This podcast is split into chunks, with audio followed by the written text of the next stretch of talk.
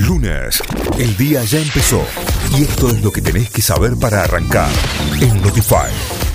Vamos ahora sí a las noticias. Hay diablos que aumentan los precios, sostuvo Alberto Fernández. El presidente de la Nación advirtió en una entrevista que hay diablos que aumentan los precios y hay que hacerlos entrar en razón para que entiendan que tener una especie de oligopolio no los autoriza a remarcar. Coronavirus en Argentina, 5 muertos y 818 nuevos casos. El acumulado desde el inicio del brote en el país asciende a 127.909 fallecidos y 9.026.075 contagiados.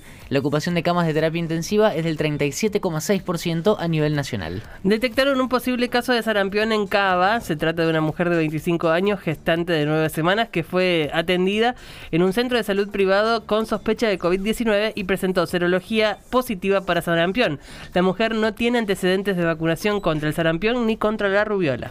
Ucrania y Rusia reanudan las conversaciones presenciales en Turquía. En un comunicado afirmaron que los presidentes de Turquía, Recep Tayyip Erdogan, y de Rusia, Vladimir Putin, acordaron celebrar la próxima ronda de negociaciones entre las delegaciones rusa y ucraniana en Estambul.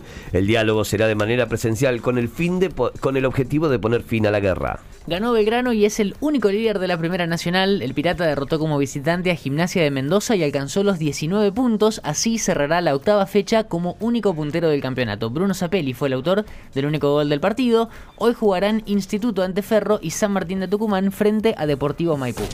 Notify, las distintas miradas de la actualidad para que saques tus propias conclusiones. De 6 a 9, Notify, plataforma de noticias.